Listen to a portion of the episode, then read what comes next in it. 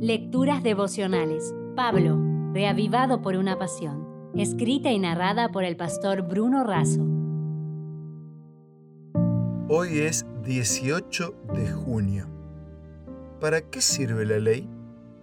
En Gálatas 3:19 leemos, Entonces, ¿para qué sirve la ley?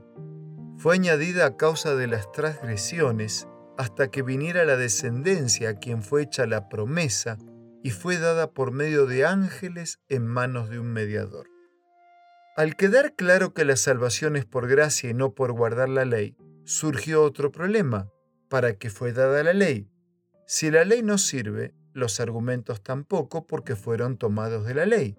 ¿Acaso es posible entender los misterios de la fe de manera lógica? Los hombres crean leyes para modificar leyes, pero Dios no va a crear una ley que modifique su promesa.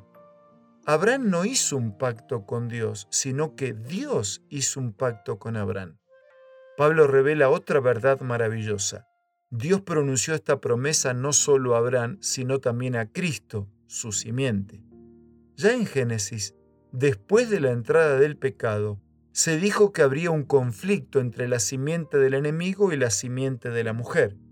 La meta de Satanás era impedir que la simiente, Cristo, naciera en el mundo, pues sabía que el Hijo de Dios lo heriría en la cabeza. La ley no contradice la promesa, coopera con la promesa cumpliendo los planes de Dios. ¿Cómo es que lo hace?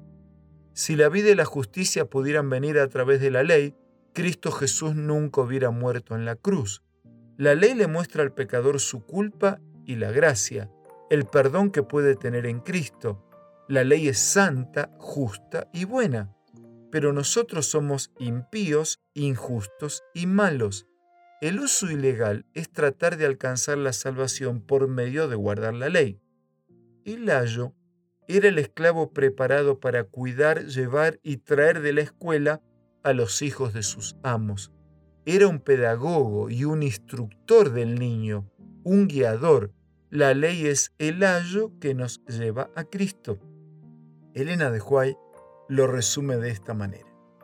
No ganamos la salvación con nuestra obediencia porque la salvación es el don gratuito de Dios que se recibe por la fe pero la obediencia es el fruto de la fe. He aquí la verdadera prueba. Si moramos en Cristo, si el amor de Dios está en nosotros, nuestros sentimientos, nuestros pensamientos, nuestros designios, nuestras acciones estarán en armonía con la voluntad de Dios según se expresa en los preceptos de su santa ley. La mujer encontrada en pecado por Jesús no fue condenada sino perdonada no fue por sus méritos ni por sus obras, sino por la gracia del Salvador. Ahora, perdonada y rescatada, Jesús le dijo, vete y no peques más, sujetándola así a la ley. Y recordando las palabras de Jesús, y con un abrazo y recordándoles las palabras de Jesús, que no solo con pan vive el hombre, sino con toda palabra que sale de la boca de Dios, les dejo la última frase de nuestra reflexión de hoy. Cuanta más gracia recibimos, mayor es nuestro compromiso de fidelidad. Si desea obtener más materiales como este, ingrese a editorialaces.com.